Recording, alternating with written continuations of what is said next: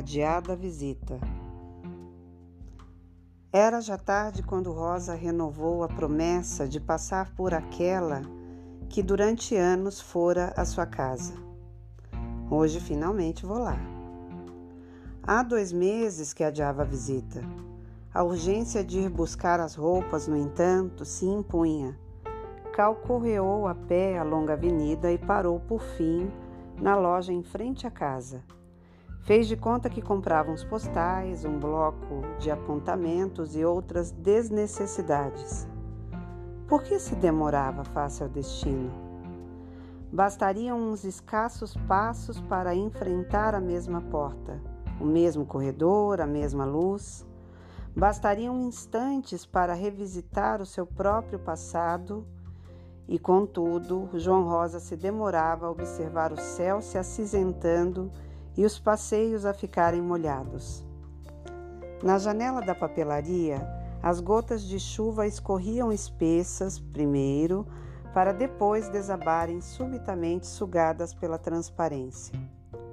Rosa fechou os olhos como se quisesse que a chuva escoasse por dentro das pálpebras. E uma vez mais voltou a adiar-se. Voltaria depois. Não lhe apetecia enfrentar o rosto sofredor de Clarice, a angústia hasteada como um punhal à espera de se cravar no seu indefeso remorso. Adélia, a voz doce do outro lado da linha acendeu confortos. Recompensa infinita esse milagre de existir. Adélia e de ambos se terem cruzado no infinito labirinto do mundo. A vida apenas tem encontros. Tudo o resto são descoincidências. E ela, a sua nova namorada, esperando ao telefone, já se intrigara perante tanto silêncio. João? É para dizer que vou já agora ter consigo.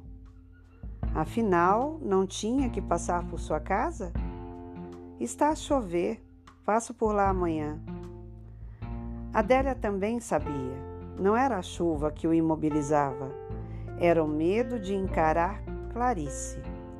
Foi isso que o fez virar costas à rua, condenando as suas roupas à solidão do velho armário.